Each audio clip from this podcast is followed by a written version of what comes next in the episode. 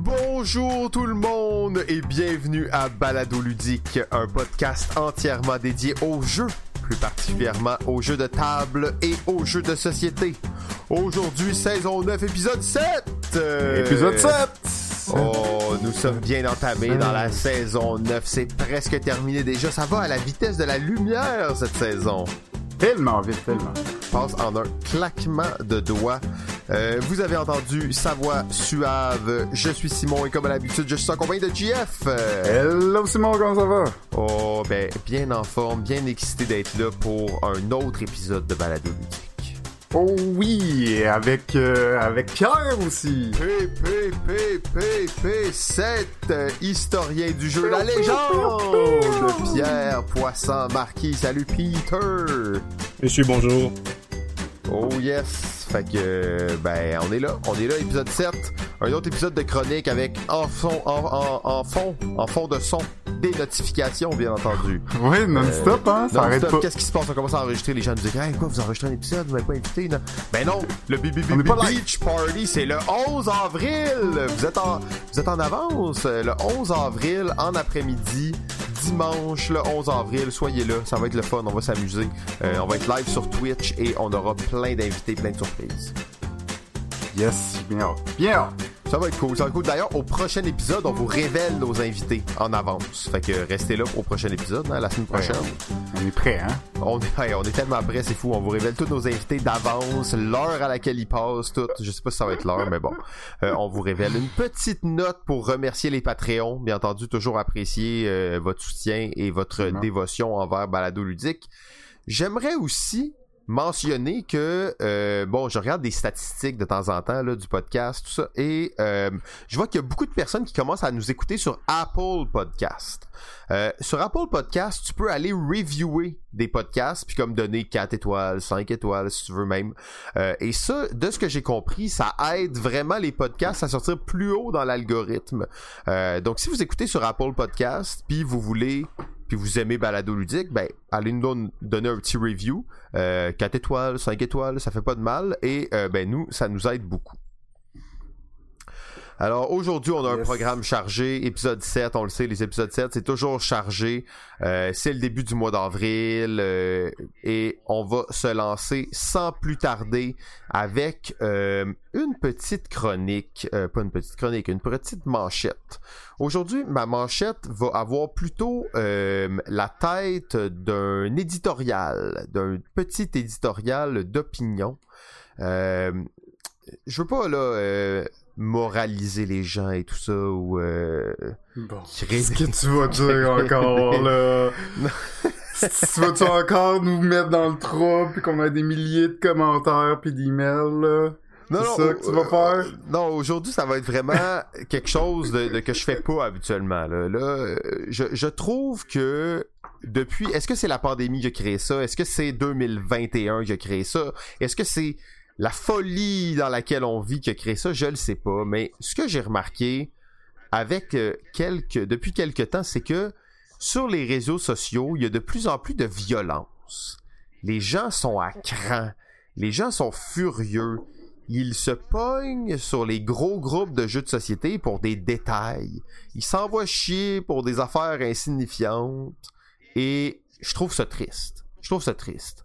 Euh, la communauté du jeu a toujours été une communauté assez inclusive, mais là, ça grandit, ça grossit. Il y a de plus en plus de caves qui arrivent là-dedans. Et ça va créer, comme toutes les autres communautés, en fait, ça va être pollué. Ça va être, ça va maintenant être ouvert au grand public et à toute la stupidité humaine.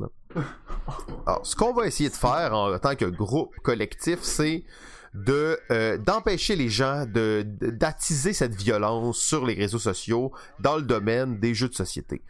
Euh, c'est sûr qu'il y a des on peut pas tout aimer, il y a des choses qu'on aime moins, il y a des choses qui nous dérangent plus. Des fois on est tanné de voir quelqu'un publier une putain de photo de sa calax remplie de merde. Ben, je veux dire, gardez ça pour vous ou partez un podcast dans lequel vous allez en parler. Euh, je sais qu'après aussi, ça peut être facile de tomber dans le trolling. Parce que d'un côté, il y a les gens qui sont purement méchants et aigris, qui ont des. Ben, on va pas se le cacher, là, souvent des difficultés érectiles. Et de l'autre côté, on a euh, les trolls. Les gens qui font juste alimenter ce saccage-là général. Euh, j'aime bien les trolls de façon générale, mais là, il faut que ça cesse. C'est fini, là, le trolling. C'est fini. Ça s'arrête aujourd'hui, le 1er avril 2021. Euh, je m'engage personnellement à ne plus troller sur les réseaux sociaux et à dénoncer les gens qui tiendront euh, des propos haineux et euh, euh, ben, qui sont pas respectueux. En fait, c'est tout simplement ça. Pensez pas que je suis là un, défendeur de la gauche intersectionnelle et, blablabla. Là, c'est, c'est pas ça l'idée. L'idée, c'est juste de faire preuve d'un minimum de respect, de compassion, de bienveillance. Qu'est-ce que ça change s'il pose des vidéos de son chat dans un groupe Facebook? Oui, c'est pas si le fun, mais est-ce que vraiment ça mérite de la haine? C'est la question que on se pose tous. Et est-ce que le monde serait pas plus beau si les gens étaient bienveillants sur les réseaux sociaux? Ben, moi, je pense que oui. Alors, euh, je, je voulais pas euh, prendre plus de temps que ça aujourd'hui. Je voulais juste passer ce message-là. Je pense que c'est important de, tu sais, Balado dire qu'on a une réputation des fois d'être euh, d'être des mauvaises langues, des choses comme ça. Mais je voulais vous montrer quand même qu'on on a à cœur ça et que la communauté des jeux, je veux pas la voir s'encrasser euh, par des idiots là, qui pensent que dire qu'est-ce que eux pensent c'est une belle valeur et une belle vertu d'être le gars un peu colon qui n'est pas capable de se restreindre de parler parce que euh, ben on, on le dit un peu plus tôt hein, ça va pas bien dans la couchette. Donc Messieurs, c'est parce que c'est souvent des gars qui font ça. Je sais pas pourquoi. Je sais pas pourquoi les filles font pas ça. Les filles, j'en vois pas qui font les connes, ces réseaux sociaux. Il y en a, là, il y en a. Je dis pas qu'il y en a pas, là. Mais 95% du temps, oh c'est des gars un peu caves qui se pointent. Hey, on va-tu se faire des ennemis ou euh, c'est correct? Non? Ok. Euh, c'est bon. Fait que sur ça, j'arrête ça là. Je pense que j'en ai assez dit pour l'instant. 1er avril, yeah! Une chance, une chance qu'on peut le passer sous ce couvert-là. Oui, alors, euh, euh, c'était ça, euh, ben, ma chronique, j'avais pas grand chose de plus à dire là-dessus. Mm. Ben, c'est, c'est, toute une question, hein, cette, affaire des, des réseaux sociaux, puis si ça, ça prend le jeu de société, c'est parce que ça prend, ça a pris ailleurs bien avant, puis c'est, c'est, la nouvelle époque des heures, des, des, des, réseaux sociaux comme ça. Il va falloir qu'on s'adapte avec le temps. Je pense qu'il y a une grande adaptation à faire par euh, les gens aussi, à comment bien utiliser les réseaux sociaux et tout. Euh, parce que c'est très facile de pouvoir troller ou juste d'être méchant derrière ton écran. Ouais. Euh, puis d'écrire n'importe quoi, surtout encore plus si t'as as un pseudo euh, qui te représente pas directement. C'est tellement facile, mais ça, c'est un peu le, piège de tout ça, des réseaux sociaux. Euh, donc, euh, est-ce que ça va atteindre tant que ça, le jeu de société? Ben, comme comme n'importe quel domaine, possiblement, mais je pense qu'il y a quand même une très belle communauté qui fait attention à ça malgré tout, en général. Oui, ben d'ailleurs, éventuellement, j'aimerais qu'on réinvite à notre micro le Power Couple, Cynthia et Steve, euh, les gestionnaires principaux de la page Jeux de Société Québec, qui a comme doublé de membres dans la dernière année. Euh, voir un peu ça ressemble à quoi modérer une page Facebook, mm. euh, justement avec toute cette, cette haine qui, qui, qui habite maintenant les réseaux sociaux. je serais intéressé de savoir ça. Puis c'est lâche, hein, c'est lâche d'aller insulter le monde de même derrière son écran. là. c'est lâche. Allez au parc à chiens. Je le sais que vous avez tous des chiens. Donc, euh, Pierre, ben, si tu veux y aller peut-être avec euh, ta petite manchette. Bien sûr, bien sûr. Ma manchette, euh, c'est un événement, messieurs. Il s'agit des oh. jeux au bout. Oh, le jab! Le jab, événement qui, pour plusieurs qui nous écoutent, est sûrement connu. Pour ceux qui ne connaissent pas, ben, franchement, c'est honteux. Ouais. Vous êtes des déchets, comme on dit. Mais allez vous insulter sur Facebook. le premier avril, yeah! c'est le premier épisode de quelqu'un. C'est toujours le premier épisode de quelqu'un. Puis ça, quand j'y pense, je me dis, je suis content que ce soit ton premier épisode, toi qui écoutes chez toi. c'est bien d'être personnel comme ça, c'est bon. Euh, les jeux au bout, pour ceux qui connaissent pas, parce qu'il y en a, peut-être, c'est un événement privé, mais événement quand même euh, ouvert à tout le monde qui veut y aller. Euh, c'est un événement qui est quand même pas jeune, mais en même temps pas si vieux. Mais ça fait quand même plus de dix ans que cet événement-là roule et roule très rondement, je dirais. Il a commencé euh, tout petit cet événement en 2007, euh, quand j'y étais pour la première fois. Euh, j'avais été invité par ses organisateurs pour, à titre de consultant pour savoir comment ils pourraient faire ça. Parce que, dans le fond, l'idée c'est qu'il l'avait fait avant. Moi, j'avais été, dans le fond, j'avais été la deuxième fois. Dans la deuxième fois qu'il l'avait fait. Mais la première fois qu'il l'avait fait, c'était vraiment entre amis qu'il avait fait ça. Mais là, il avait l'ambition de faire ça à une grosseur beaucoup plus, euh, euh, disons, selon les normes de ce qu'on est habitué de voir comme événement ludique. Et euh, il m'avait invité comme pour, pour à titre de consultant pour savoir comment il pourrait grossir ça. parce que j'ai participé à pas mal tous les premiers événements du genre qui se sont faits au Québec depuis 2001, je pense. Brag! Euh, oui, oui, il faut le dire quand même. Euh, les événements ludiques au Québec, ça existe depuis 20 ans. Euh, et les jobs, ben, ce qui est particulier, c'est que ça a lieu dans un camp de vacances pour jeunes. Le camp Bout-en-Train, qui est situé à Chertsey, à peu près environ une heure de route au nord de Montréal. Cinq minutes de Rodden. Cinq minutes de Rodden. Et c'est, il faut le dire, ce camp-là, un très beau camp. Euh, très immersif, très. Je dirais. Euh, très isolant. C'est-à-dire que vous allez là, puis vous oubliez littéralement euh, le quotidien que, vous vivez normalement chaque semaine de l'année. parce que c'est très vaste, il y, a, beaucoup de bâtiments, il y a beaucoup de place seulement. Et les organisateurs le savaient dès le départ, quand ils ont commencé à faire ça en 2007. Euh, ils voulaient vraiment, ils voyaient grand. Euh, ils voyaient euh, l'exploitation du lieu avec tous les bâtiments qui, sont sur le lieu. Et ben, ils voulaient faire une fin de semaine. Et petit à petit, c'est devenu plus qu'une fin de semaine. C'est devenu 3, 4 et 5 jours de la filée. Et même deux fins de semaine de suite qui commencent chacune le jeudi ou le mercredi soir. Alors, c'est devenu vraiment un incontournable depuis cinq ans, je dirais. Euh, où il y a 300 personnes qui vont s'inscrire. Quand on totalise les, deux fins de semaine ensemble, ça peut aller jusqu'à 600. Il y en a qui vont faire les deux fins de semaine, une à la suite de l'autre. Ils vont tout avoir réservé leur jour de vacances annuelles pour, leur job juste pour ça. Et c'est très, très couru aussi parce que non seulement euh, c'est agréable d'être là, mais il y a beaucoup d'activités. Il y a toujours un invité spécial qui est, qui est là au rendez-vous, qui vient d'Europe habituellement.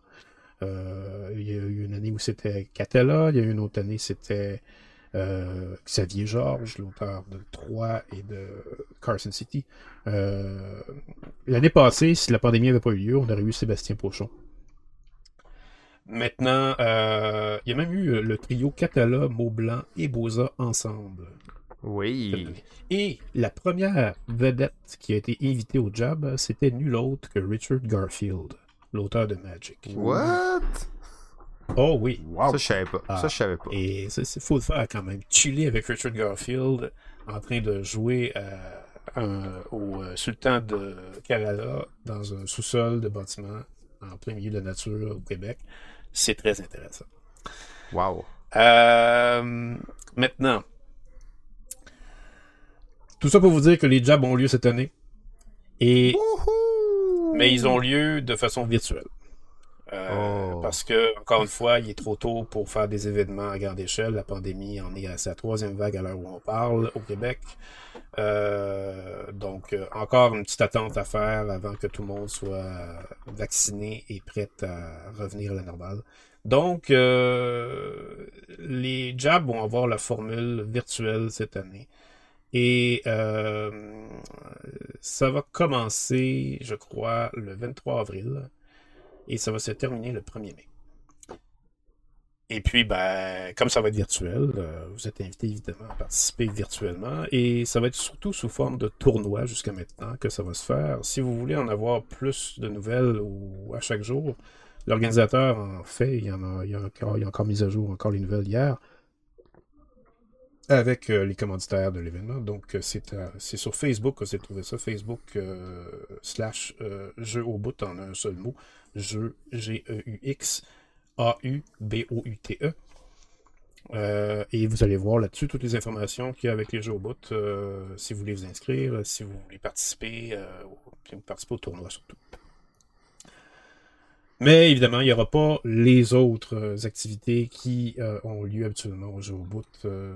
comme Le bain de minuit. Le bain de minuit. ouais. Euh, le, quiz de Zendar sera pas là. Euh... Oh, le quiz de Zendar virtuel. Pourtant, tout, tout porte. Tout... C'est facile de porter ça en virtuel. Ouais, mais je pense que les gens aiment bien voir le live, aiment bien l'effet de surprise. Euh, Pierre euh, qui fait son quiz pas costumé, c'est pas la même game. Ouais, c'est ça. Exactement. il peut être costumé quand même en virtuel. Non, moi je me costumerais pas, pas du tout. C'est eux autres qui m'imposent ah, ça chaque année. Parce qu'il le dit pas, là, mais c'est ça qui arrive. Hein. Chaque année, il se pointe, il sait pas, puis ils ont un costume pour lui. Ça peut être Marilyn Monroe ou un gros pénis, peu importe. Il le met, il fait son quiz. Merci. Fièrement. Ça, c'est Zendor. Merci du rappel des pires costumes que j'ai eu, Jeff. euh... Oui, oui, tout à fait. C'est ce que, ce que Jeff vient de dire, c'est absolument vrai. Pour ceux qui veulent assister au job et assister au quiz de Zendor, c'est ça que je fais. Je, je pose des questions à des gens en m'humiliant littéralement devant tout le monde euh, avec des costumes que je n'ai absolument aucune idée euh, de quoi ils ont l'air avant cinq minutes avant la présentation. Euh, on, se fait un devoir de ne me révéler rien.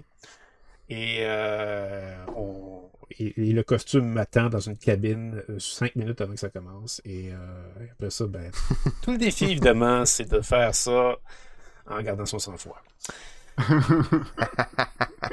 Euh, et ça, ben, c'est à part des autres événements. Il y a aussi euh, le rigodon des jeux qui, qui, a lieu au job. C'est un tournoi quadruple où est-ce que vous êtes en équipe avec trois autres personnes et vous jouez à quatre jeux en même temps. Et là, il y a un signal qui se donne sous forme de musique. Et là, chaque joueur va faire une rotation d'une table de jeu à l'autre et doit continuer la partie que son partenaire a commencé à l'autre jeu à côté.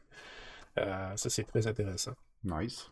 Mm. Et puis, euh, ben, il y a d'autres, il y a d'autres tournois aussi, euh, mais bon, bref, c'est pour vous dire que les jeux au bout, c'est assez immanquable comme événement ludique.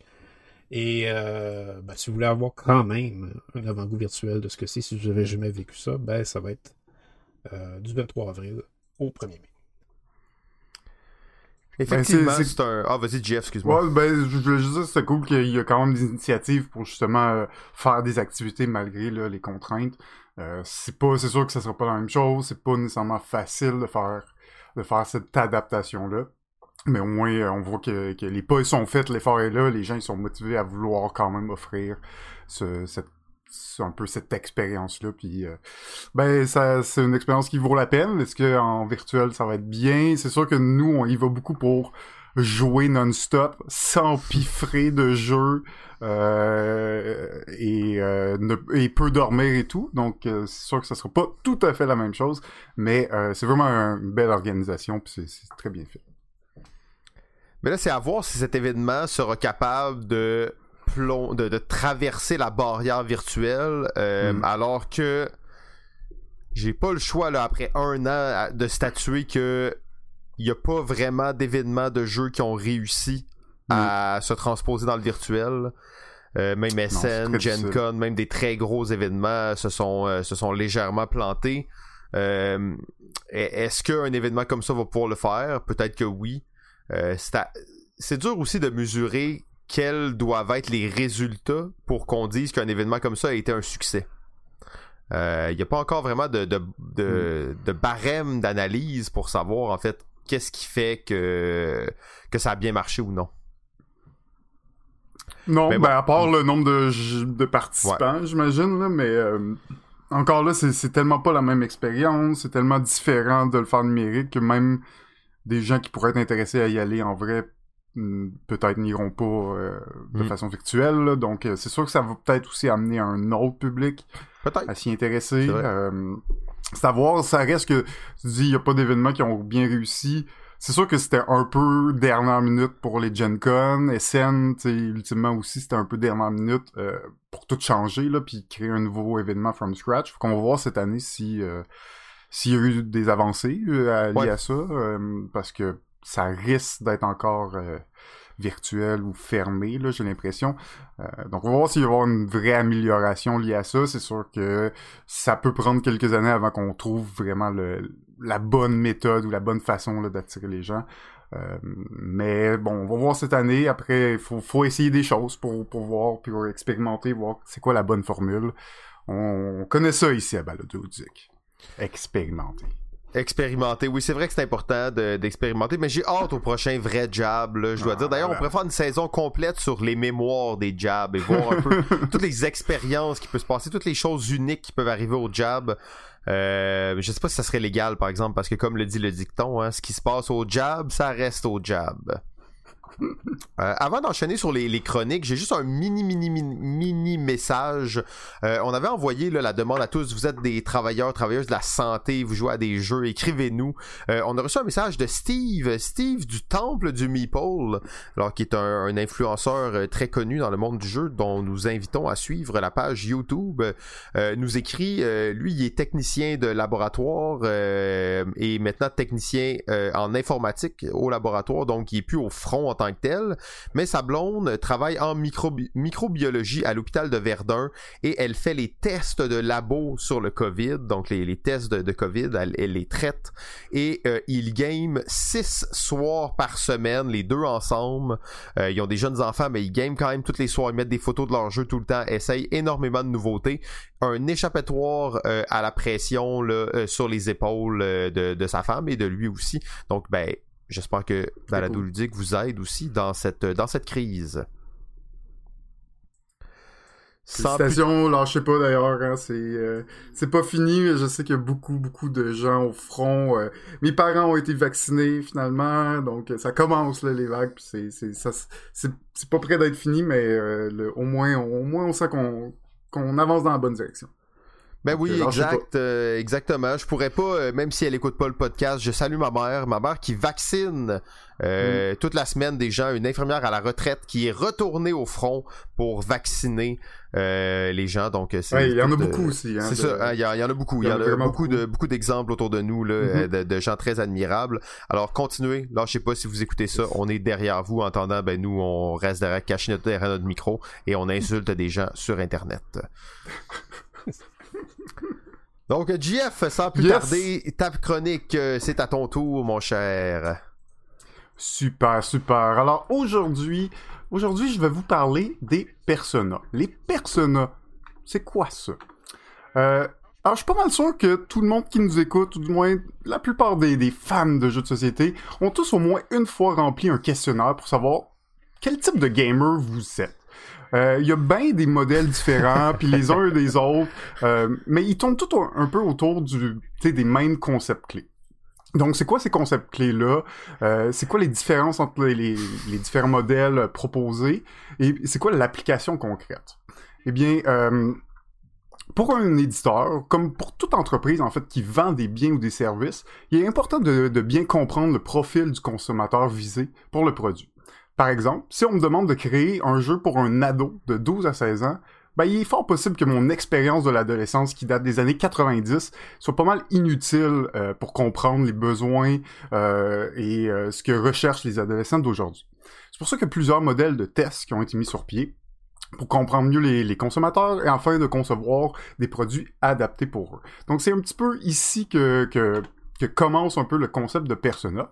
Euh, c'est aussi un outil euh, pour les designers euh, qui leur sert à mieux cerner leurs clients, puis à offrir un produit, service adapté, puis qui va répondre vraiment à leurs besoins et à leurs attentes. Il y a, beaucoup de concepts qui ont été mis en place dans différents domaines. Je peux pas toutes les parler, j'en ai... Je, je, vais vous en parler de quelques-uns, dont le premier qui est la, taxo la taxo des types de joueurs de BART. Euh, en fait, c'est le, test euh, de BART qui classe les joueurs de jeux euh, vidéo en ligne multijoueurs. Donc, c'est sûr que c'est très, très précis, mais on va avoir quand même quelques concepts intéressants. Donc, on, le regardait un petit peu. C'est utilisé dans les jeux vidéo principalement et c'est théorisé par Richard Barth en 1996. C'est plus tard, vers les années 2000, que le, le Bartle Test of Gamer Psychology a été créé euh, afin de permettre aux joueurs de déterminer euh, quels sont leurs types euh, parmi quatre grands principes. Donc, pour Bart, il y a quatre grands joueurs, là, et on parle ici de joueurs de jeux vidéo en ligne multijoueurs.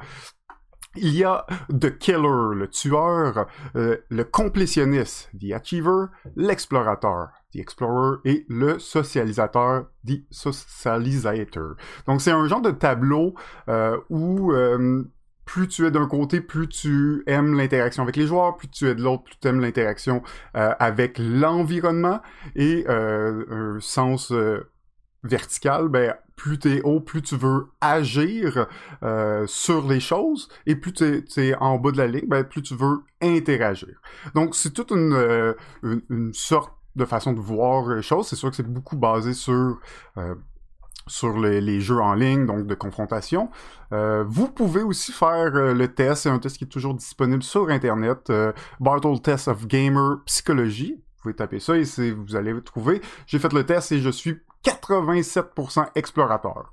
Donc, euh, oh. je sais pas qu'est-ce que ça veut dire, mais vous pourrez euh, faire vos euh, propres tests aussi. ensuite, ben, c'est sûr que le concept de persona, c'est un concept très utilisé dans le marketing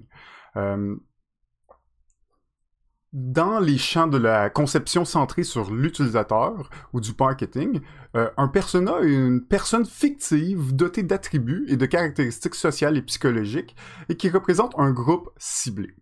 Euh, théorie de la création de personas qui peut être adaptée à plusieurs modèles d'affaires et plusieurs industries. Donc, si vous vendez des produits ou des services à des entreprises ou à des consommateurs, vous devez comprendre ce qui les pousse à l'achat. Créer euh, vos personas le meilleur moyen, donc, de vous assurer que vos messages résonnent avec les clients idéaux, ceux qui sont euh, le plus rentables pour votre structure. Il s'agit d'archétypes d'utilisateurs possibles euh, de l'application développée auxquels les concepteurs pourront se référer lors de la conception de l'interface ou du produit. Les personas s'utilisent euh, donc dans le cadre d'une conception orientée utilisateur et visent à s'appuyer sur des comportements modélisés à partir d'études et d'enquêtes.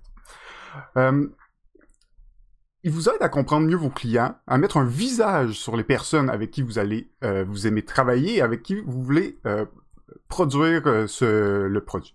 Le but n'est pas de profiler, là, de faire du profilage, mais plutôt de réussir à identifier des comportements d'achat euh, euh, selon différents groupes euh, de clientèle. Donc les concepts un peu, c'est la recherche de données, l'analyse des données récoltées et la modélisation de vos personas. Donc tout ça c'est bon plus marketing, mais en gros ce qu'on va vouloir faire, c'est faire une fiche, un peu une fiche de personnage qui représente un peu quel type de gens on veut aller toucher euh, avec euh, avec notre produit. Donc on va vouloir déterminer ben pour chaque persona quel euh, quel groupe de gens on, on, veut toucher, ben il va falloir qu'on détermine, qu'on crée des personnes fictives. Donc on va vraiment créer euh, une personne un peu from scratch. Euh, on va créer son nom, des informations démographiques, biographiques, euh, à quoi ressemblent ses journées types, c'est quoi ses objectifs et ses problématiques, la manière dont il recherche l'information, un produit, un service. Donc il y a plein de, de, de de statistiques comme ça qu'on va compiler pour essayer d'avoir un, personnage, euh, un persona assez fidèle. C'est sûr que là, on parle de persona marketing. Je vais pas plus m'avancer là-dedans parce que c'est, peut-être autre chose. Nous, on va plus s'intéresser au persona UX. Euh, mais avant, avant de, rentrer là dans, dans, le concept que je voulais vous parler, c'est sûr qu'il y en a beaucoup, il y en a beaucoup d'autres. Euh, évidemment, il y a un modèle plutôt connu là, de test psychologique là, qui est le MBTI. Qui est un outil d'évaluation psychologique déterminant les types euh, psychologiques d'un sujet parmi 16 types différents, euh, suivant une méthode proposée en 1962 euh, par Isabelle Brigmeyer et Catherine Cook-Brigg. Euh, les 16 personnalités sont, sont divisés en quatre groupes, donc les analystes, les diplomates, les euh, sentinelles et les explorateurs. Ça, c'est euh, quand même un test qui est généralement assez connu parce que c'est pas juste au niveau du jeu, là, c'est en général, mais euh, il y a des articles et des analyses euh, sur ce, ben, sur, ce site-là de euh, les 16 personnalités il euh, y a beaucoup d'articles aussi qui parlent du jeu. Puis c'est quoi les types de personnalités euh, qui vont mieux avec le jeu, qui aiment, qui apprécient tel type de jeu. Donc il y a quand même beaucoup d'analyses en lien avec le jeu de société. Euh, mais bon, je vais pas euh, aller plus loin dans ça. Euh, parce que bon, c'est un petit peu plus général. Nous, je vais essayer de m'intéresser un petit peu plus proche du jeu de société. Euh, il, est, important de bien différencier comme les deux concepts là, de persona UX et persona euh, marketing. Parce que si leur réalisation reste très proche euh, l'un de l'autre, ben la finalité n'est pas la même. Parce que les personas UX vont permettre d'analyser la validité d'un produit ou d'un service par rapport aux besoins et au comportement des utilisateurs. Et quant à eux, les personas marketing sont une base de travail permettant de rédiger le bon message à la bonne personne au bon moment. Euh, en d'autres mots, euh, le premier est en lien avec la conception d'un produit ou d'un service et l'autre est en lien avec la stratégie de communication et de marketing du produit. Donc, les personnages en, en UX en jeu de société, il y a pas de disons j'ai pas trouvé de concept général sur le jeu de société mais j'en ai trouvé un qui est très très intéressant et qui est euh, en fait les, trois types de joueurs principaux euh, de Magic the Gathering selon euh, Mark Rosewater, le lead designer de Magic the Gathering. Donc, ce, designer-là, euh, il représente les types de joueurs de Magic. Donc, c'est ça que là, on est aussi dans le jeu de cartes compétitif, deux joueurs ce qu'on va parler peut s'appliquer à beaucoup d'autres jeux de, ce même type-là, jeux de cartes compétitifs et tout. Pas nécessairement un concept qu'on peut appliquer à tous les jeux de société, mais ça, ça nous donne une bonne euh, vision quand même de, de, de qu'est-ce qui se passe dans cet univers-là, quels sont les types de joueurs. Euh, lui, il en détermine trois. Les Timmy, les Johnny et les Spike. Euh, mais pour le bien de, de l'exercice ici, je vais remplacer les Timmy par les Timons, par les Simons, les Johnny par les GF et les Spike par les Pierre. Oh, Alors, on est chacun pour... un type. Ouais, vous pourrez ouais. me dire si ça correspond euh, bien à vos, à vos types et tout, puis on, on, pourra en discuter. Alors, je vais commencer par euh, les Timmy ou les Simons. Alors, euh, quels sont ce genre de joueurs? Euh, ce joueur adore lancer les sorts les plus gros, les plus méchants qu'il puisse. D'énormes créatures, sorts de déformation du jeu. S'il y a un coup de mana énorme, il veut le jouer. Les Simons veut vivre une expérience intense. Simon joue à Magic parce qu'il aime la sensation qu'il ressent quand il joue. Ce sentiment variera de Simon à Simon, mais ce que tous les Simons ont en commun, c'est qu'ils apprécient l'expérience viscérale du jeu. Dans les Simons, euh, il établit aussi plusieurs sous-catégories de joueurs, si on veut. On parle ici des power gamers, donc qui adorent jouer des grandes créatures et des gros sorts, alors qu'ils se feraient un chemin vers la victoire. Ils assimilent puissance et plaisir. Sinon, il y a aussi les joueurs sociaux, ceux qui prospèrent grâce à l'aspect social du jeu. Leur seul intérêt est d'interagir avec leurs amis. Ainsi, ils tendent vers des variantes multijoueurs et veulent rajouter des échanges dans tous les jeux. C'est-tu vrai qu'il disait ça? On en reparlera. Diversity Gamer. euh, lui, il expérimente tous les types et formats de deck. Il essaie toujours quelque chose de différent parce qu'il aime l'exploration constante. Sinon, on a les joueurs d'adrénaline, apprécient la, euh, la variance du jeu en jouant des cartes et des decks qui n'ont pas euh, des résultats prévisibles. Ils adorent les cartes qui fonctionnent différemment chaque fois euh, que vous jouez, comme un peu des cartes un peu à la pile face. Finalement, le dernier sous-type de cette catégorie-là, c'est le fatigant, celui qui aime faire en sorte que les autres joueurs ne s'amusent pas, faire chier les autres joueurs.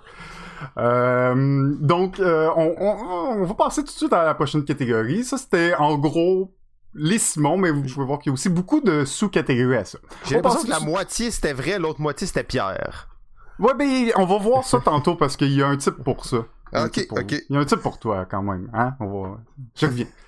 Alors, on va passer au Johnny, au GF. Euh, ce joueur voit Magic comme un casse-tête et veut trouver la solution la plus intelligente. Il aime les interactions folles et les combos gagnants qui montrent leur créativité et leur maîtrise des règles. GF est le joueur créatif pour qui Magic est une forme d'expression de soi. GF aime gagner, mais il veut gagner avec style. Il est très important pour les GF qu'il gagne selon ses propres conditions.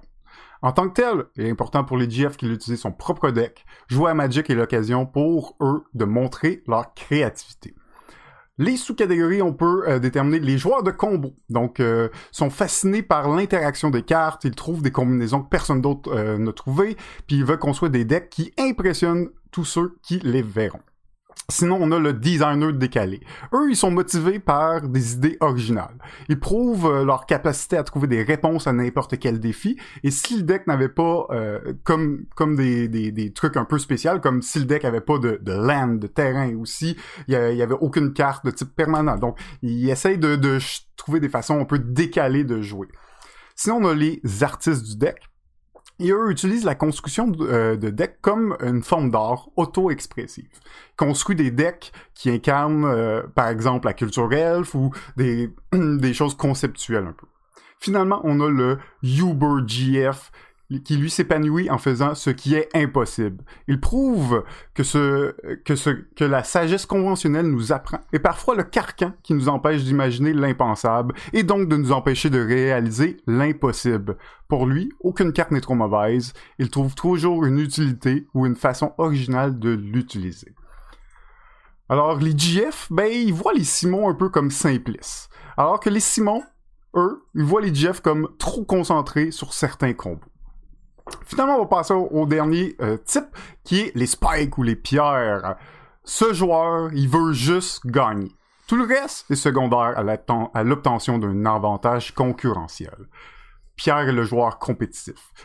Les pierres jouent pour gagner. Ils aiment gagner. Pour ce faire, les pierres joueront le meilleur deck il va pouvoir utiliser n'importe quel deck qu'il utilise, il va toujours vouloir utiliser le meilleur. Ou il empruntera les decks de d'autres joueurs qui voient qu'ils sont très performants. Pour les pierres, le frisson de Magic est la montée d'adrénaline de la compétition. Et ils aiment la, stimulation de surpasser l'adversaire et la gloire de la victoire. Les sous-catégories sont l'innovateur. Sont fiers de leur capacité à juger de nouvelles cartes. Leur objectif est de trouver la prochaine chose cassée, la prochaine méta vraiment forte qui va tout briser. Leur rêve est donc de créer le prochain deck dominant. Sinon, on a l'ajusteur, l'ajusteur de deck.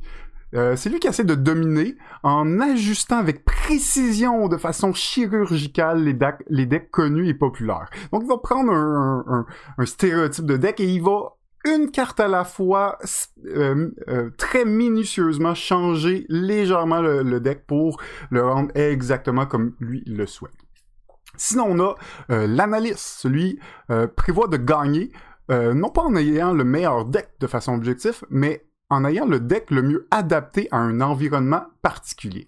Il s'adapte constamment aux combos de l'heure pour offrir une réelle défense, voire rendre inutiles les combos. Donc c'est un peu l'inverse de celui juste avant, c'est lui qui veut briser les gros decks méta. C'est lui qui veut trouver une façon de contrer les meilleurs decks. Euh, finalement, on a le perfectionniste, celui qui se concentre ses énergies euh, sur le perfectionnement de son propre gameplay, de son propre, de ses propres stratégies essaient de comprendre leurs propres défauts internes et s'efforcent de les améliorer. Ils ont tendance à passer euh, plus de temps sur des formats limités, donc euh, qui peuvent plus gérer. Les pierres, ils voient les Simons comme des débutants et ils voient les GF comme excentriques et agaçants. Euh, alors que les GF voient les pierres comme tendues et sans originalité, et les Simons voient les pierres comme trop déterminés à gagner. Alors, ça, c'est les grands types. Évidemment, bon, vous avez pu voir, il y a plein de, de, sous-types à ça. Euh, même que Wizard of the Coast euh, propose d'autres types de, de, profils. Même, il parle de profils esthétiques, donc quel type de joueurs vont préférer euh, au niveau de l'esthétique. mais Évidemment, euh, trois types, c'est pas euh, tout dans l'ensemble, et on peut avoir des mix. Donc, il va aussi déterminer euh, les types de joueurs qui sont un peu les mix en deux des grandes catégories qu'on a, qu'on a vues juste en haut. Donc, la première catégorie, c'est les Simon GF. Le joueur Simon GF aime les gros effets sympas, mais apprécie également le côté créatif du jeu. Une carte parfaite aurait un effet énorme qui attire les Simons, mais offre des potentiels de deck sympas pour GF. Les Simon GF veut écraser son adversaire, mais avec style. Sinon, deuxième type, on a les Simon et les Pierre. Les, les joueurs Simon-Pierre veulent gagner, mais aiment aussi se livrer à, son côté amusant. Lors du choix d'un deck, les Simon-Pierre choisiront toujours le bon deck avec le plus grand nombre de créatures ou effets. Une carte parfaite pour eux aurait euh, serait une grosse créature qui coûte cher, mais aussi avec une excellente capacité spéciale. On a ensuite le GF. Le joueur GF Pierre peut gagner, euh, veut gagner, mais seulement à ses propres conditions. ils se donnent beaucoup de mal pour pouvoir gagner avec des decks originaux. Même lorsqu'ils doivent utiliser un deck préfabriqué, ils le peaufinent toujours pour donner au deck sa propre saveur. Une carte parfaite est stylée et offre des opportunités intéressantes de construction de deck, mais a toujours la puissance brute nécessaire pour gagner. Et finalement, ben, le dernier type, ça serait un peu le mélange des trois. Les joueurs euh, Simon-Pierre GF. Ben, eux, ils veulent tout. Ils veulent, jouer des grosses cartes, ils veulent avoir des decks innovateurs, ils veulent gagner le plus possible. C'est un hybride qui est plutôt rare et euh, en réalité même Wizard of the Coast ne, ne crée pas de cartes vraiment ou beaucoup de cartes spécifiquement pour eux, euh, mais ça reste ça reste un type de joueur possible. Une carte parfaite pour ce groupe qui réunirait les trois aurait une grosse créature pour Simon, des possibilités de combos intéressantes pour Jeff et une grande utilité dans certains decks pour Pierre. Alors, je vous ai un peu résumé l'idée, la pensée là, de ici qu'on a derrière euh, la réflexion de Mark, euh, Mark Rosewater, euh, lead designer de Magic. Évidemment, c'est des concepts qui sont liés euh, donc spécifiquement au jeu de cartes compétitif, mais en tant que joueur d'anciens joueurs, disons, de Pokémon, je peux voir les ressemblances aussi. Donc tout ce, même genre de, jeu de cartes peut peut avoir des similitudes au niveau des types de joueurs. Euh, évidemment, il y a beaucoup d'autres études qui se font. Je vous encourage, à, si ça vous intéresse, à aller voir euh, c'est de Quantic Foundry, qui est euh, un institut euh, américain d'études de marché. Puis ils font beaucoup d'études de marché. donc, pourquoi les gens jouent et tout ça, c'est assez large. Vous allez avoir beaucoup de données à ce niveau-là. Mais la question, c'est est-ce que vous êtes un Jeff, un Simon ou un Pierre? Euh, je saurais pas dire, moi, je suis dans quelle euh, dans quelle catégorie. Euh, effectivement, euh, c'est tout un tout un questionnement. Faudrait que je fasse le test. Ouais, ben, ben ce test-là, en fait, il n'y a pas vraiment de test pour celui. En tout cas, j'en ai pas trouvé. Peut-être qu'il y en a. Euh, ça, c'est plus une, une théorie là, ça, qui a pas été mis en test en soi. Euh, plus de regarder les, les types de catégories. Tu sais, moi aussi, je voyais des choses qui me ressemblaient dans dans certains, euh, plus que dans d'autres. Donc, c'est sûr qu'on est peut-être plus dans le mix. Euh, mais il y a quand même des choses qui me parlaient beaucoup euh, dans le, le, Johnny, si on veut. Euh, puis de, de, de, vouloir montrer la créati ma créativité, de vouloir faire des choses un peu différentes. Ça, c'est toujours quelque chose que j'aime explorer dans, dans ce genre de jeu de cartes combo, mais j'aime aussi essayer de faire des contre deck méta, donc de, de, de pas jouer le deck, le plus gros deck le plus fort, mais de jouer un qui est capable de bien le contrer. Donc il y a, y a comme beaucoup de, de, choses qu'on va chercher en fait dans ce genre de jeu là euh, puis c'est sûr que c'est un peu difficile pour nous de peut-être nous qui ne sommes pas des joueurs euh, aguerris aussi euh, de, de s'identifier directement mais je pense que ça donne un, un, bon aperçu. Et toi Pierre? Ben moi je suis définitivement pas un Pierre moi je pense que Pierre c'est un, un, un Simon Ouais, c'est pas mal plus ça, effectivement. Je, Ouais, puis toi, t'es un Pierre ou? Ben, j'aurais tendance à dire que oui. Je, je les aurais inversés. Après ça, c'est sûr qu'il y a quand même, tu sais, une espèce de, de, de, de variance là-dedans. Tu sais, c'est un peu plus hybride, mais euh, à jouer de plus en plus avec Pierre, je me rends compte, c'est vraiment un emmerdeur de première. ben ça, pour ça, Pierre, il veut gagner, il gagne souvent. Comme... Mais, euh, mais Pierre, je sais pas, je, je pense que je l'ai jamais vu gagner un jeu. Mais non, il gagne tout le Euh, temps. Ah ouais, c'était dans le bon vieux temps ça parce que moi je, me rappelle pas de l'avoir déjà vu gagner, mais je me rappelle de l'avoir vu faire chier ben du monde. Ouais. Ouais, ça c'est ça c'est vrai par exemple. Des fois des fois il préfère faire chier les gens que de gagner en fait. Oui, effectivement. Euh, mais c'est ouais, c'est euh, c'est vraiment intéressant puis là c'est massif là parce que j'avais pris des notes au début de ta chronique, plus ça semble tellement loin que je sais même plus si c'est euh, c'est pertinent de revenir sur les ce qui avait été mentionné au début. Euh, le, le seul point que je vais mentionner là-dessus, bon, il y a, y a plein de catégories de, de gamers aussi qui sont très intéressantes. Il y en avait d'autres que, que j'avais déjà vu par le passé qui sont qui sont cool. Une chose que je me rends compte, c'est que et ça rappelez-vous-en parce que c'est important. Le gamer que vous pensez que vous êtes est pas nécessairement et en fait est habituellement pas celui que les autres vous voient. Donc, euh, tu sais, votre perception de vous-même et comment les autres vous perçoivent, c'est vrai dans la vraie vie, mais c'est encore plus vrai autour d'une table de jeu. Fait que euh, rappelez-vous de ça, c'est Mm. quand même important. Sinon, ben euh, Mark Rosewater, c'est, euh, j'avais jamais lu cet article-là, mais c'est un, euh, bon, c'est un designer, c'est le head designer de Magic, de Gathering quand même, mais c'est un, un, écrivain très prolifique sur la théorie du jeu. Il avait d'ailleurs écrit un article euh, que j'avais retraduit au sujet de qu'est-ce qui fait un bon jeu. Euh, donc vraiment, moi j'ai toujours adoré son, son style d'écriture, puis comment est-ce qu'il va quand même en, profondeur sur plusieurs sujets. Là. Je pense que ça valait la peine de le mentionner, vu que c'est rare qu'on parle des auteurs d'articles, euh, et là, ben, on en trouve un qui est vraiment pertinent. Là. Mm-hmm. Ouais, absolument. Avec beaucoup d'expérience aussi. Ben c'est ça, exact, exactement. Euh, mais j'aime bien moi avoir mes propres catégorisations euh, de des gamers autour de la table. C'est sûr que c'est toujours touché hein, de mettre les gens dans des groupes précis, surtout maintenant. Tu fais du profilage, toi? Ben oui, oui, puis moi j'en fais tout le temps. Quelqu'un s'assoit à une table, je le connais pas, en deux secondes, il est dans, une, dans un petit tiroir dans ma tête. Là, puis habituellement c'est le bon, puis c'est jamais tant des tiroirs qui sont positifs.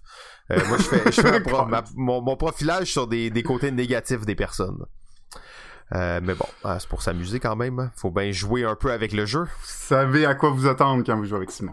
Oui, venez vous asseoir à la table. Je vais vous dire dans quelle catégorie je vous ai mis. M'en dis donc, hein, avant de commencer. Euh, bon, ben c'est super ça. Euh, alors je, je vais continuer. Peut-être qu'on va devoir couper une chronique. C'est ça que je me pense que oui, finalement. Hein, ouais, euh, c'est ça. On va devoir écourter la chose. Je vous laisse arranger ça dans le chat pendant que je commence la mienne. Aujourd'hui, en ce 1er avril 2020, je vous parle de ma dernière découverte ludique. Là, les, les Patreons qui nous suivent euh, savent de quoi je leur parle, de quoi je vais parler parce que j'ai teasé un peu dans les vidéos exclusives Patreon. Le but c'est pas de vous dire d'aller regarder les, de vous abonner au Patreon pour avoir les vidéos exclusives, mais j'ai quand même teasé un peu euh, ce jeu parce que ça fait vraiment longtemps que j'ai pas été aussi excité par un jeu. Euh, euh, en fait, c'est euh, ça fait en, plus ça fait vraiment longtemps que j'ai pas kickstarté un jeu. Euh, j'étais persuadé que ce jeu-là allait faire le buzz complet quand je l'ai kickstarté. c'est quand même aller chercher comme 100 000, mais tu sais 100 000 sur Kickstarter, c'est soit vraiment impressionnant pour certaines personnes et pour les autres, c'est comme rien pantoute. Fait que ça a comme un peu tombé dans la craque. Le, le, buzz est pas encore fait, mais là les premières copies commencent à arriver puis je suis sûr que c'est un jeu dont vous allez entendre parler dans vos prochains temps. Euh, dans les prochains temps, excusez-moi. Euh, j'ai juste fait trois parties jusqu'à maintenant, mais euh, c'est déjà un classique, c'est déjà un de mes jeux dans mon top 5. Est-ce que c'est mon jeu préféré? Je sais pas. Est-ce que ça va devenir un classique? Je le sais pas. il s'agit, bien entendu, du nouveau jeu polonais de la compagnie Prima Aprilis, auteur Albin Kaminski, le jeu Piata Gra euh, en polonais ou dans ma copie en anglais, c'est The Fifth Game, le cinquième jeu. Euh, c'est vraiment un nom bizarre, là, ça n'a pas vraiment rapport, à part que tout le jeu est basé sur le nombre 5, avec des systèmes de pentagones vraiment uniques que je vous expliquer plus tard. Euh, c'est un jeu dans lequel on fait du pain. on fait du pain. Dans le fond, on va jouer des meuniers et des moulins donc euh, des meuniers et leurs moulins.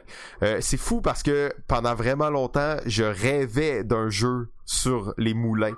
Euh, vous savez mon attrait pour les thématiques atypiques. Puis quand j'ai vu ça sur Kickstarter, à la première le premier abord, c'est le fait que c'était une thématique vraiment bizarre que je me suis dit ok ouais un jeu sur les moulins, je capote sur les moulins, je veux ça.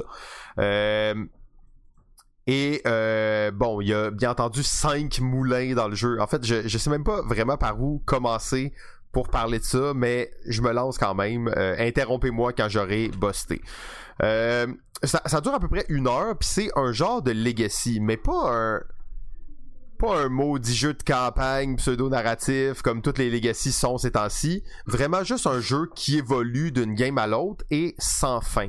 Euh, d'ailleurs, sur la boîte, euh, sur le, jeu, ils ont trademarké un nouveau terme, puis c'est le 8, le 8LL Infinite Living Legacy System.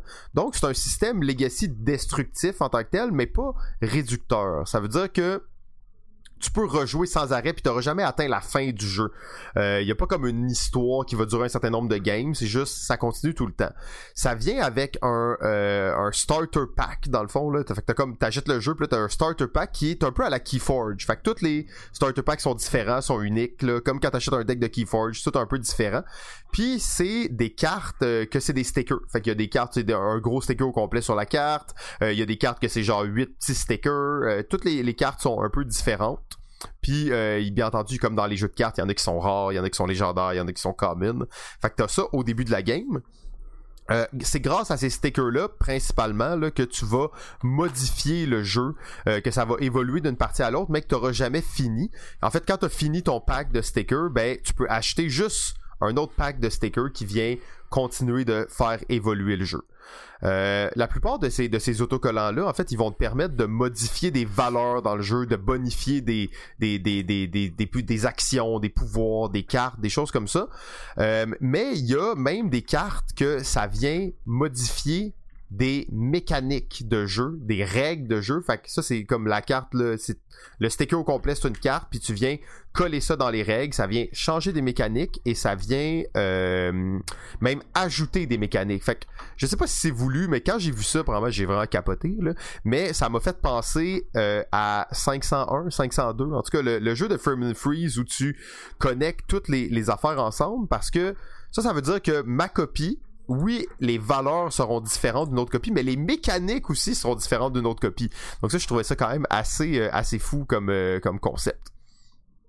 Euh, bon, dans le jeu, comme je vous disais, de Fifth Game, tout est basé sur un système de, de pentagone. Je vais y revenir tantôt, là, mais dans le fond, les pentagones, c'est un peu tout ce qu'il y a tout ce qu'il y a dans le jeu, ça s'appelle, ils appellent ça des pentacarta, là, c'est, polonais bien entendu, donc euh, des pentacarta, et c'est avec ça qu'on va former tous les éléments du jeu. Donc le plateau va être formé avec les pentagones, ce sera aussi les cartes, les l'engin qu'on aura devant nous, les cartes qu'on aura dans notre main, euh, le tableau des actions, le marché des ressources, un peu à la euh, Glory to Rome, là, où dans le fond tes cartes servent à plein d'affaires et en plus sont recto verso. Fait que là, tout dépendant dans quel angle tu le mets, où tu le mets sur le jeu, ça change qu'est-ce que c'est. Fait qu'emmener, tu sais, c'est du blé, après ça c'est un villageois, après ça c'est une action que tu peux faire. Donc ça, ça a vraiment plein de, de, de, valeurs différentes. Euh, ça, a l'air quand même complexe comme ça, mais en réalité c'est assez naturel. Est-ce que c'est à cause que c'est des pentagones? Euh, peut-être que oui, je sais pas. Euh, donc le jeu plus concrètement c'est quoi? C'est un, genre d'engine building euh, comme on, peut on peut l'imaginer un engine building tactique dans lequel on va aller chercher des ressources pour les transformer pour les revendre sur le marché. Euh, tout ça va se faire principalement euh, avec la gestion des moulins. Alors les moulins, je vais revenir sur ça un peu en détail, mais les moulins, moi j'adore les moulins. Là, c'est très technique un moulin. il faut euh, adapter les l'angle de son de son moulin. Tu le top des moulins, on le sait pas, mais ça tourne, ça, le top du moulin. Là. Puis dans le fond, faut s'orienter avec le vent. on peut même modifier si on met des voiles sur ses hélices ou non en fonction de la météo. Donc il y a quand même un système de météo assez élaboré dans le jeu. on va régler toute la machinerie de son moulin en fonction du grain qu'on reçoit. Euh, parce que le, grain, en fait, le, mettons le grain de blé et le grain d'orge n'ont pas la même épaisseur. Fait que ça veut dire que dans un moulin, faut que ton moulin il soit réglé pour un certain type de blé et ça prend ben, un certain type de, de, de, de, blé. Ouais, c'est ça, un certain type de, de blé, de céréales, désolé, un certain type de céréales et ça prend beaucoup de temps régler son moulin. Fait que là, mettons, tu vois que la trend s'en vient sur, euh, sur l'orge, ben là, est-ce que tu veux régler ton moulin là, mais tu sais que les prix vont augmenter parce que tout le monde va aller en chercher. Fait que là, mais tu vois que plus tard, possiblement que le pas le soya, mais en tout cas une autre sorte de céréale va être plus importante. Fait que là, t'essaies de, de jouer les trends comme ça. Euh, bien entendu, tu vas euh, réparer, évoluer ton la mécanique de ton moulin, gérer tes différents silos, tes réserves euh, et l'énergie de ton meunier. et là, je dis de ton meunier. J'ai écrit des notes sur le jeu, c'est pour ça que c'est un peu déconstruit, mais je vous en reparle plus tard du meunier en tant que tel. Une autre particularité de ce jeu-là, puis là je vous disais le marché, tout ça, euh, euh, comment ça, ça se passe, les valeurs, c'est que il y a un système de marché qui est très évolué. C'est, ça qui est au centre du jeu en fait. Euh, le marché, c'est comme une espèce de, de ben, à la archipelago un peu. Donc il y a plein de tracks différentes qui s'inter-influencent entre elles. Ou pour ceux qui sont plus intimes, le Crane Brinton Pocket Revolution Simulator, une genre de grosse machine là, qui tourne dans tous les sens. Ouais, c'est vrai, ça ressemble pas à ça tant que ça. Je m'attribue trop de personne qui connaît ça.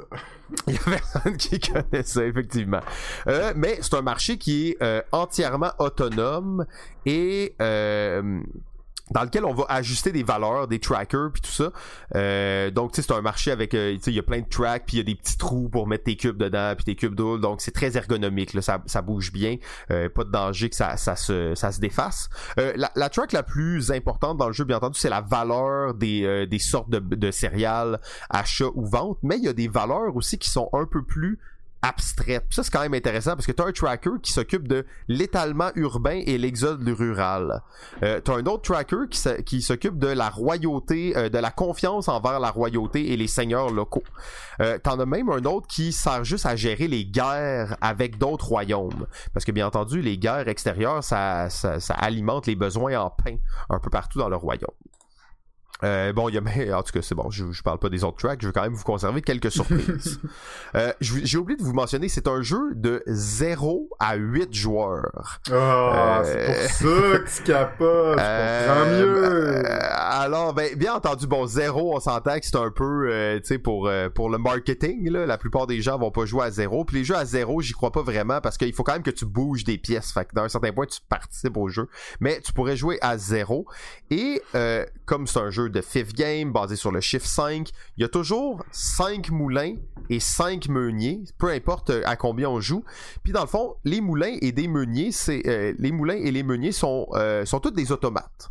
Donc, ils vont tous jouer d'eux-mêmes. Ils ont toutes leurs propres séquences, ils ont toutes leurs propres décisions qu'ils vont faire. Bon, un système assez simple d'automates, là, c'est quand même bien fait. T'as deux cartes, puis ça, ça résout pas mal toutes les actions qu'ils vont faire. Et ils ont bien entendu des personnalités bien différentes. Mais ce que les joueurs vont faire, c'est qu'ils vont venir se glisser dans cette espèce de, cycle de programmation pour bonifier, modifier des actions, pour en fait matcher euh, leurs objectifs personnels en tant que joueurs. Dans le fond, les joueurs jouent des espèces de, de seigneurs euh, locaux, des intendants, des intendants qui euh, veulent en fait tirer profit du marché du pain. Donc on va comme jouer des, on va comme intervenir dans les automates pour venir modifier un peu leurs actions. Fait que c'est pas un jeu de programmation, mais on vient comme bouger la programmation des affaires ce qui est assez cool, c'est qu'au début de la game, on prend 5 moulins au hasard, 5 meuniers au hasard, puis on les combine entre eux. Et euh, ça fait vraiment euh, une grosse différence, en fait, là, euh, comme les combinaisons que ça peut faire. Je suis pas tant un grand fan des moulins à eau, mais laissez-moi vous dire que la combinaison du meunier Théos Madri et du moulin Class 2 Woody, c'est quelque chose. C'est quelque chose. Je sais que vous comprenez rien, mais c'est quelque chose quand même. Ok, c'est bon. Là, il me reste du temps ou euh, je vais, je vais essayer d'accélérer de, parce que là, je vois que je suis à peu près au tiers de mon truc. Ok, euh, euh, je vous ai pas parlé de tout parce que je veux pas tout vous révéler sur ce jeu-là, mais c'est un jeu qui est, c'est comme une boîte à surprise, ok? Parce que je comparerais ce jeu-là à Harvest Moon rencontre Unlock. Et là, hein, Unlock? C'est quoi le problème? Unlock. C'est quoi le rapport? C'est un jeu qui un jeu c'est un jeu de ressources c'est pas il euh, y a plein d'affaires là-dedans qui sont cool là, mais je veux dire c'est pas le jeu euh, révolutionnaire là je veux dire c'est un jeu où tu gères tes ressources tu bâtis ton engin puis tu essaies de tirer le meilleur profit des choses qui se passent mais ils utilisent dans ce jeu là la mécanique des jeux d'enquête euh, comme principalement unlock. Ça veut dire que des fois tu vas mettre deux pentagones ensemble puis tu il va comme avoir un genre de dessin qui apparaît. Quand tes, pentagones sont pas sont, sont pas collés, là, tu t'en rends pas compte. Mais quand tu le mets ensemble, il y a comme quelque chose, t'es comme ah c'est un peu bizarre. Puis j'aurais pas le choix de vous donner un genre d'indice parce que sinon c'est trop difficile à comprendre. Mais et là ça c'est dit dans les règles. Il y a des choses cachées dans le jeu euh, pour les valider, aller sur telle application puis rentrer le code de tel pentagone et tel pentagone. Puis ça te dit oui ou non s'il y a quelque chose de spécial avec ça. Donc, emmené, on a collé deux pentagones, puis là, tu te rends compte que dans le fond, c'est comme deux champs, là. C'est comme une espèce de, de champ de, blé, là, de céréales. Puis il y a une. Quand tu colles les deux ensemble, ça fait comme si ça traçait euh, une montre à gousset. Alors vous savez, ces montres un peu anciennes. Fait que là, t'es comme. C'est juste une erreur dans le dessin, c'est juste le champ. Comme un crop circle, là, tu sais, d'extraterrestre, mais c'est une montre à gousset. Là, t'es comme, ok, non, là, on rentre les deux codes, bang!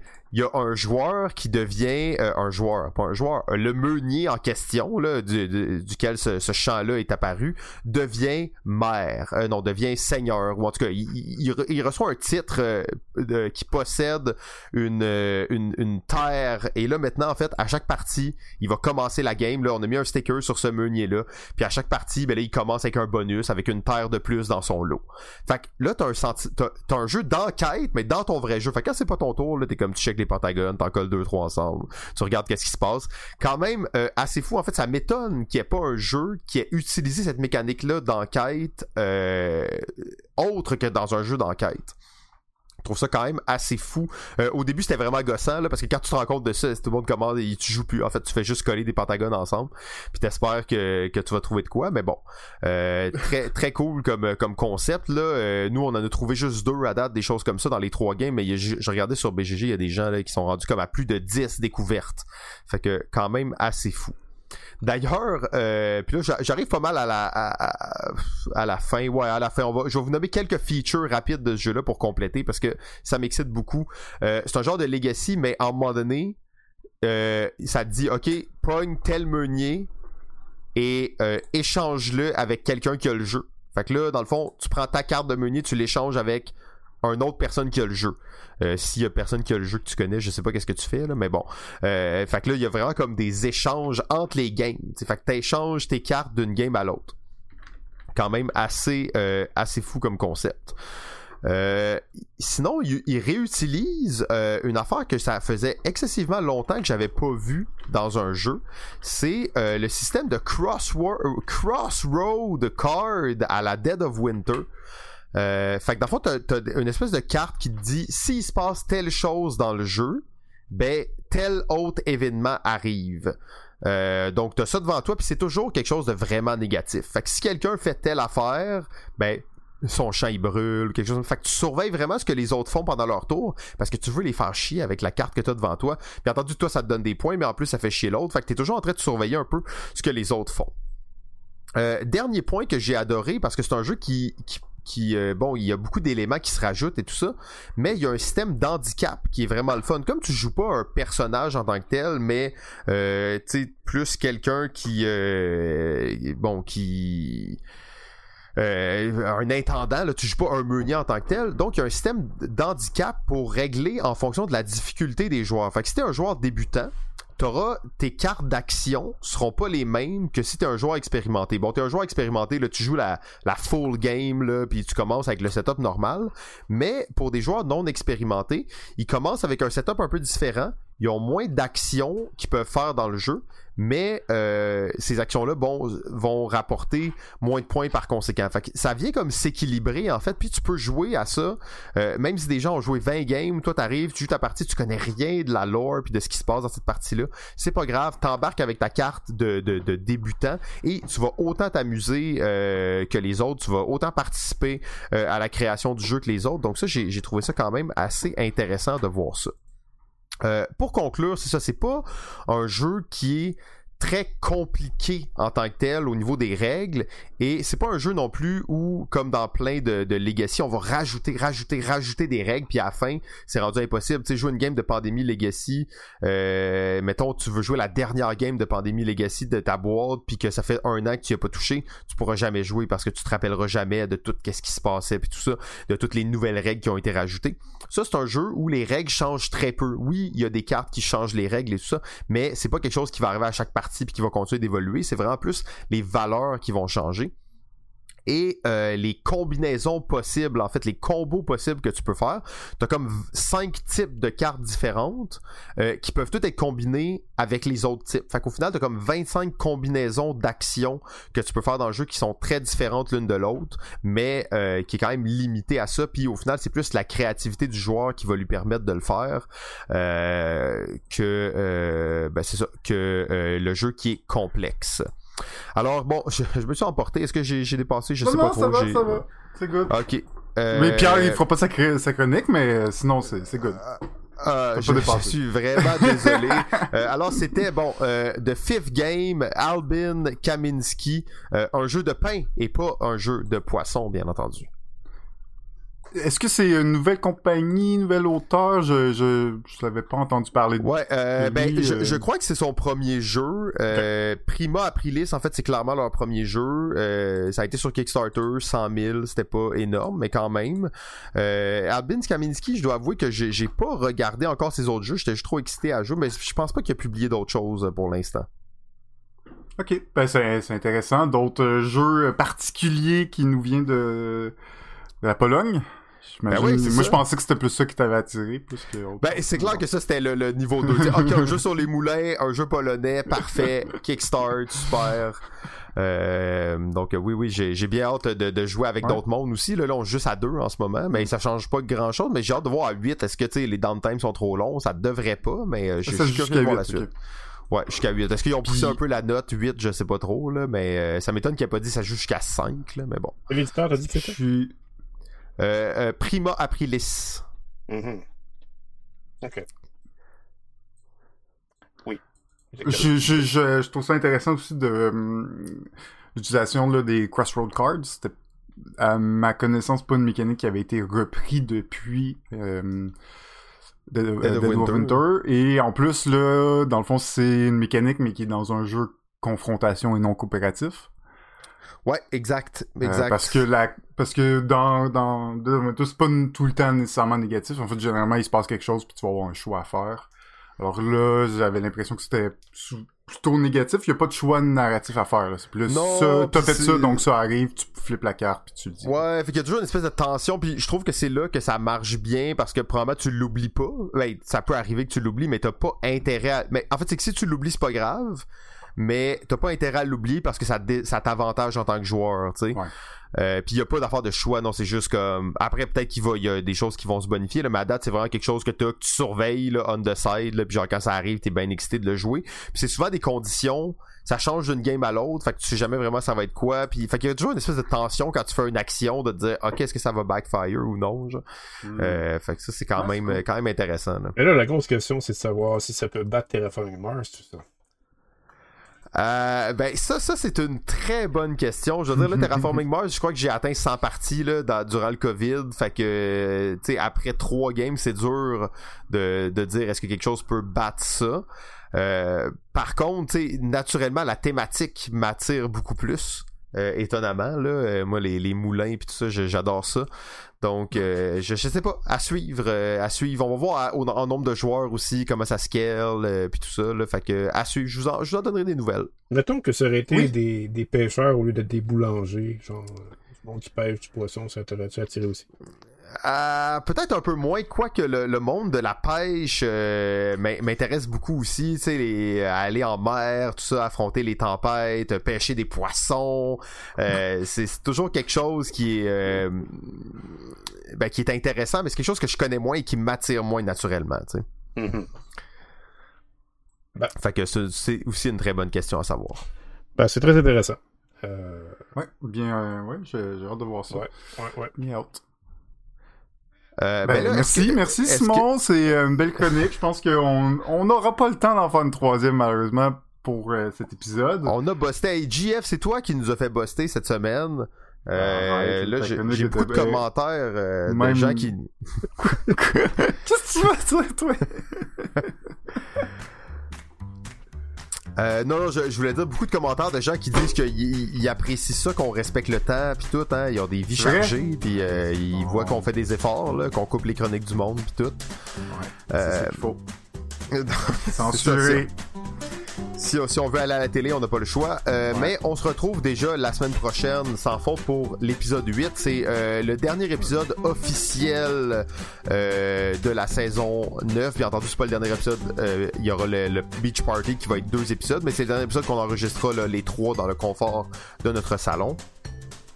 Euh, je, je- on, on va pas trop le mentionner, mais moi j'aime bien cette formule, les gars, et je pense qu'on peut continuer de raffiner ça. Oui, absolument, c'est sûr. Moi aussi, j'aime beaucoup la formule. Ça nous pousse à aller un peu plus loin euh, dans, nos connaissances. Ça nous pousse à, fouiller des sujets.